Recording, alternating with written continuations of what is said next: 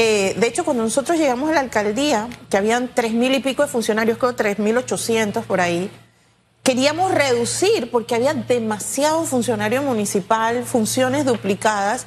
Y de hecho, eh, el, alcalde Blandón en su momento logró llevar, bajar la cantidad de funcionarios habiendo creado direcciones nuevas. Es decir, habían más direcciones, pero con menos cantidad de funcionarios en su totalidad. Eso demostró que se puede trabajar eficientemente con menos recursos y llegando a más áreas de la ciudad.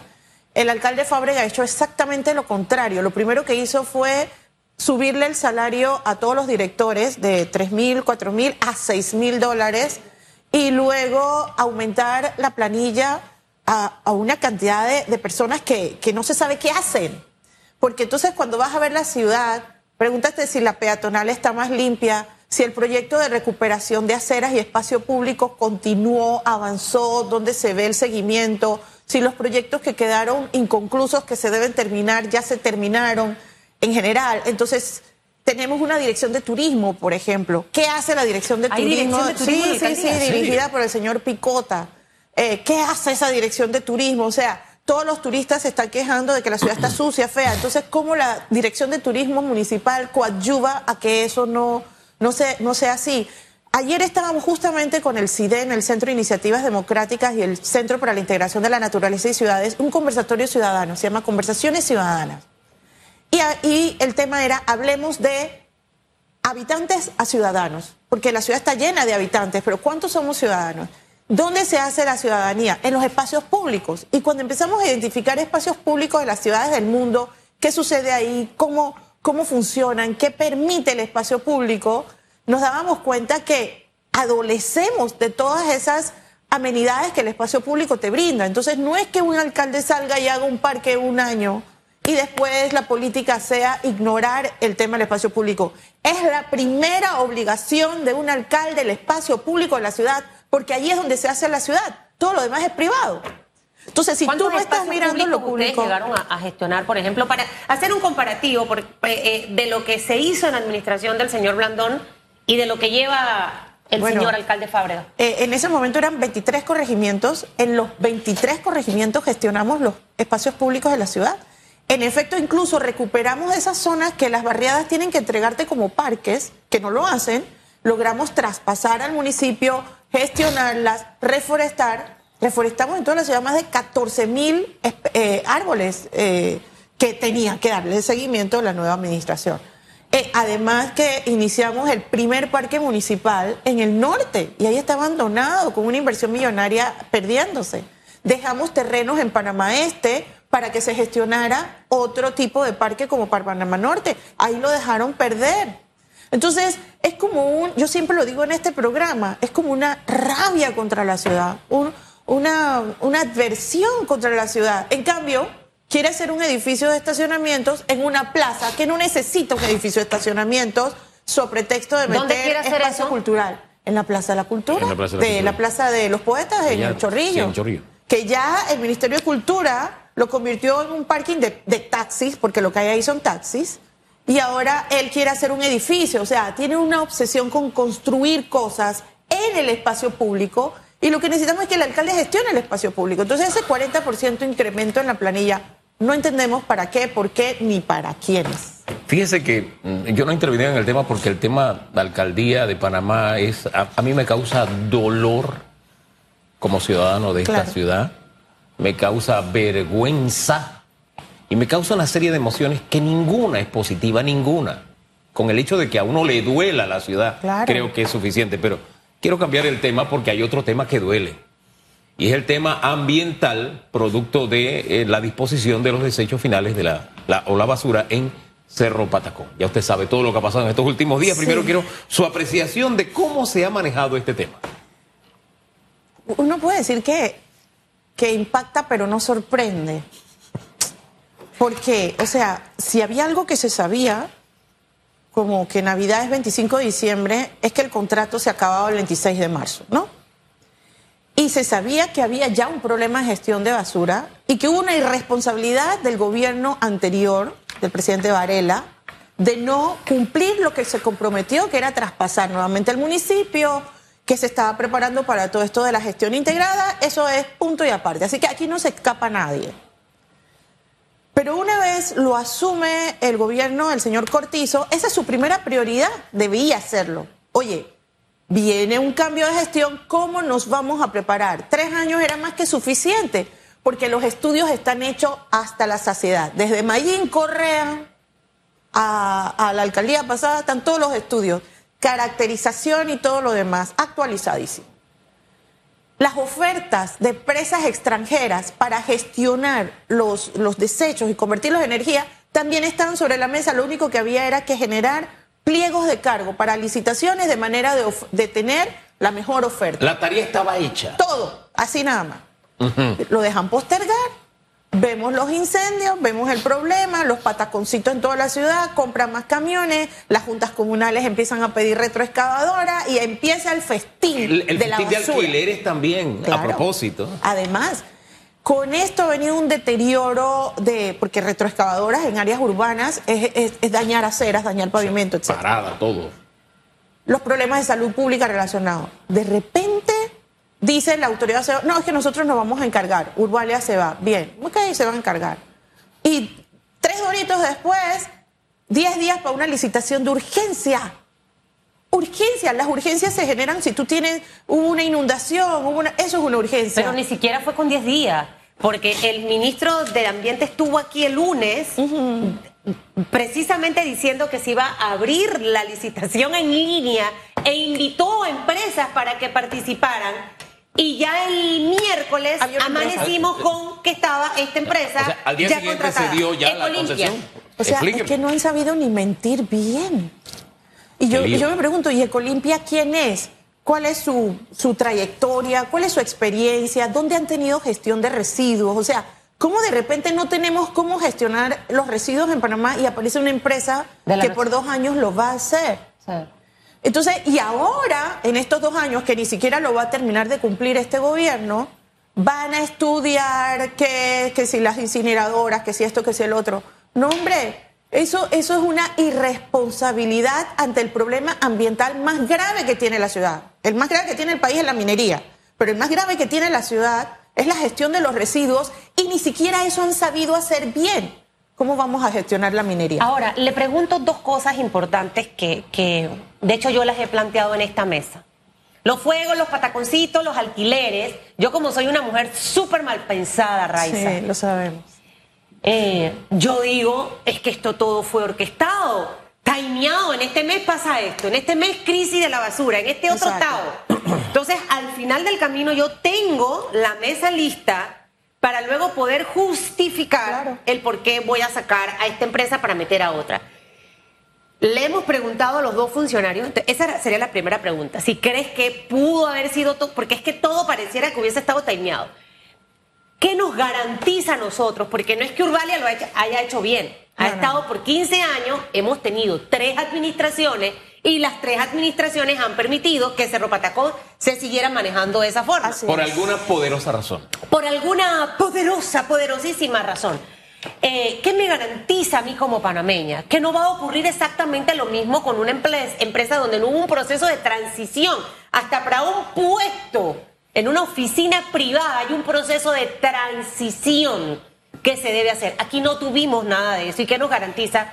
Que no vamos a repetir los mismos errores o que en realidad justo en un periodo preelectoral esto se haya hecho con alguna intención no positiva para el país, sí positiva para el bolsillo de alguien. Los antecedentes están creados para pensar mal, Susan, eh, y tristemente porque no, no, no es lo que los ciudadanos queremos. Los ciudadanos queremos es soluciones, avanzar, transparencia, información, pero no en vano están saliendo todos los informes donde los niveles de corrupción en Panamá están fuera de, los parámetros. O sea, ni siquiera lo medianamente aceptable. Entonces tú generas, por eso empecé diciendo, la fecha de cumpleaños estaba clara. Urbania tenía que salir sí o sí. También ha sido una empresa irrespetuosa, irreverente con los procesos. Eh, yo en algún momento recibía información de los mismos trabajadores cuando se estaban haciendo las tinas del exhibiado, que no se estaban haciendo como correspondía, no había nadie que le pusiera mano. Así que se acabó el contrato, belleza, se acabó el contrato. Pero teníamos que estar listos para eso, eh, eh, Susan. Ciertamente la basura no tiene que ser un problema, es una es un espacio de oportunidad para hacer las cosas bien y para generar negocios, pero generar negocios en función de la transparencia y de la buena gestión. Todo lo creado, el mal manejo, los pataconcitos, el llevar el problema al extremo, los incendios de repente casuales, lo que te generan es una tensión a la población que la gente dice, lo que sea, pero resuélvanme. Cuando tú dices lo que sea, resuélvanme, tú estás dispuesto a aceptar cualquier solución, por maltrecha que sea, y eso es lo que nos está pasando. Ahorita, no importa cómo se llama la empresa ni de quién sea, es evidente que es una solución maltrecha cuando ha sido una licitación improvisada de último momento, con una gestión que dice, te vamos a dar tres meses de prueba y vamos a ver en el proceso cómo se diseñan los parámetros. O sea, ¿eso qué es? No hay que diseñar nada, hay que ponerse a trabajar. Lo he dicho hasta el cansancio. Ya, autoridad de aseo, en vez de tener esas cuñas que tiene el gobierno, pero hay un gobierno en acción, deberían tener una campaña de educación de cómo se gestionan los residuos desde la fuente, porque como el problema eh, de gestión de residuos es un problema general a nivel nacional, señores del país, Panamá va a cumplir con sus compromisos ambientales, toda esa cosa que dice hacia afuera, decirlo hacia adentro, y por tanto tú tienes que ser parte de la gestión de los residuos. Así se hace. Y autoridad de aseo ser parte de ese proceso. Empezar a adaptar las maquinarias al equipo, al personal. Y entonces vamos a hablar de transparencia en una gestión de residuos y acorde con los tiempos. ¿A qué le Ahora, huele, eso, disculpe, ¿a qué le huele esto? Huele a chanchullo. Huele a cerro patacón. Huele a chanchullo, huele a cerro patacón pero no, nos los han creado. Dejar que Urbalia llegue al, a, ese nivel y luego correr con Ecolimpia o Eco, Ecolimpia se llama. Sí. ¿Quiénes son? ¿Cómo? ¿Dónde está el plan de trabajo? Y sobre todo los antecedentes. ¿Cómo sabemos que esa gente lo va a hacer mejor? Yo conozco empresas que están haciendo un buen trabajo en, otras, en otro lugar. Y yo digo, si esa empresa está aquí y podría manejar, ¿por qué no se involucró en el proceso? Si empresas serias no han venido a esto, o conocidas, no es por nada. Bueno, es que esto no es un balde de agua fría. Desde el momento en que se anunció cómo se iban a hacer las cosas el viernes, ya el desenlace nos sorprende. Eh, pero lo primero que uno hace cuando le dan el nombre de una empresa es buscarla, ¿no? Entonces uno pone Ecolimpia Ecuador y te aparece una página de Facebook. no puedo creerte eso. Tú buscas la otra de Colombia y te aparece por lo menos la ficha pero no hay una página de que te diga, una página web de esta es esta empresa, esta es nuestra experiencia, esta es nuestra misión. No, entonces eso arroja todavía más dudas de, lo que hiciste. Una empresa seria tiene página web. Esa, es su primera inversión y mantenerla actualizada. Miren, en realidad aquí hasta se ha hablado muchísimas cosas que, que, que luego no, no van a salir tristemente porque se manejan de una manera muy en el submundo de diputados que también estaban tratando de sacar beneficios económicos. Entonces, eso es lo que pasa cuando a veces tú das plata, ¿no? Que ya después ni siquiera lo puedes denunciar ni nada porque ya, ya fuiste parte, del problema. Eh, pero estas son las cosas al final, Raiza, que, que, deben acabarse de una vez por todas. Y nos hablaba fuera de, bastidor de un proyecto que está en la Asamblea, eh, durmiendo el sueño eterno. Entonces, si en realidad tuviésemos la voluntad de querer hacer las cosas diferentes, iniciativas como esas ya estuvieran aprobadas. Y en ejecución. Totalmente, pero al final pareciera que es que yo quiero que el problema del vertedero siga así para estar trayendo a esta, a esta otra empresa con la que puedo negociar, porque obviamente se prestan para eso. Y juego ese jueguito, lo tengo tantos años, le saqué, como uno dice, exprimí esa vaquita hasta el final y ahora no quiere dar, ahora me voy entonces con otra porque no me quiere dar. Y tú sabes que es lo más grave de esto, que están jugando con la salud pública de la gente. Si nosotros hiciésemos una correlación de los niveles de contaminación y su forma de transmisión de esa contaminación desde el Cerro Patacón a las fuentes de agua o la relación de contaminación al aire, y hiciéramos una relación con las enfermedades que hay en los círculos directos del área, o sea, medir en las comunidades más directamente cercanas qué tipo de enfermedades hay y así nos vamos extendiendo. Habría una relación directa de muchos de los problemas de salud crónica que tiene la población metropolitana con respecto al relleno eh, y vertedero de Cerro Patacón. Hombre, ya los estudios están hechos, son más de mil hectáreas que están siendo contaminadas por lo de Cerro Patacón. Usted no me deja mentir. Cuando se dieron los fuegos, la entrevistamos, eso hace más de un mes. Sí, claro. Eh, y en ese momento descubrimos que no hay una oficina que nos diga cuál es la calidad de nuestro aire. Pero, Lo hacía el Instituto de Estudios Nacionales y ahí hay un pisito donde estaban. Y salió entonces a decir mi ambiente, nos donaron un equipo, pero tenía, tenía casi un año de estar donado. Y todavía estamos esperando que nos digan la calidad de aire que estamos respirando, producto de lo que y pasa la en Patacón. pregunta es, ¿sabes cuál es la máxima autoridad de la autoridad de aseo en Panamá? Es el Ministerio de Salud. ¿Qué dice el Ministerio de Salud? El Ministerio de Salud no dice nada de minería, el Ministerio de Salud no dice nada de- del vertedero y sus efectos. O sea, el Ministerio de Salud es una autoridad que no, que más allá del COVID y las mascarillas, debe estar gestionando y, hablando de prevención en problemas de salud pública. Y hay malos manejos de instituciones de gobierno que están impulsando las malas prácticas que generan problemas de salud pública. Y una de esas es el manejo del relleno de, de- de Cerro Patacón. Entonces, no, no hay forma de evadir responsabilidades ni de mirar para otro lado. Esto no es tema solamente del director de la UD, que el pobre ni siquiera está nombrado en firme, y eso dice mucho, para que entonces no haya un pronunciamiento colegiado del gabinete en función del peor problema que tiene el área metropolitana y en que materia tiene ambiental. cinco meses de estar en el cargo. Es más, ayer cuando lo cuestionábamos y al final salió los meses que tiene de estar allí. No, pero sabes que yo me quedo, Yo me Hugo, quedé- con una cosa en la cabeza después de la entrevista, que es que cuando yo le pregunté, Ajá. él me dijo, es que ya yo llevo muchos años. No, sí, él, Él es funcionario él de muchos funcionario, años. eh, me han dicho que tiene. Hubo gente que me, me llamó y me dijo que el hombre tiene toda la preparación del mundo, que él es un técnico, etcétera. Pero sí le tocó bailar con la más fea. O sea, Claro. este trago amargo se da durante su administración. Y usted hablaba del tema del buen nombre, ¿no? Yo creo que ahí también sale, uno tiene a veces que tomar ciertas decisiones, porque esto huele mal. Ahí hay algo extraño, no solo, hombre, mínimamente la negligencia con que fue abordado. Las mismas preguntas que le hicimos al director ayer se las hicimos al ministro, porque ¿cómo es que tú no sabías que eso vencía y tú no te preparaste y preparaste la población para que no viviéramos esto? Sí, mi ambiente Y llevaba ninguno da una respuesta satisfactoria, creíble, eh, entendible. O sea, te dicen una cosa que tú te quedas. Pero tú me estás hablando en serio. Suenan a la respuesta que me sorprendió esta mañana del director de la Caja de Seguro Social. No le ponen candado ni seguridad a los medicamentos porque pueden romper los candados. Explícame eso. O sea, mi casa. Yo no le pongo cerradura porque, oye, los ladrones pueden violar la cerradura. Mejor no, no Vamos la, a ser no la serio. expongo. Qué vergüenza. No, qué vergüenza. Y, y no nos debemos, o sea, esto no debe ser motivo de comidilla política para unos y para otros, porque nos debe dar vergüenza a todos. En el tema de la basura, nadie, ninguno nos podemos eximir. Primero como ciudadanos, en función de que somos, tenemos una tasa de generación de residuos vergonzosa. Compramos, votamos, compramos, votamos. Y tenemos ese, ese sentimiento de que alguien tiene que recogerlo porque yo pago para eso. En general. Eso Claro, está mal. claro. Ay, que hay puntos limpios, ay, no, qué pereza. No, no, no. Es tu primera responsabilidad, la forma en que consumimos y votamos.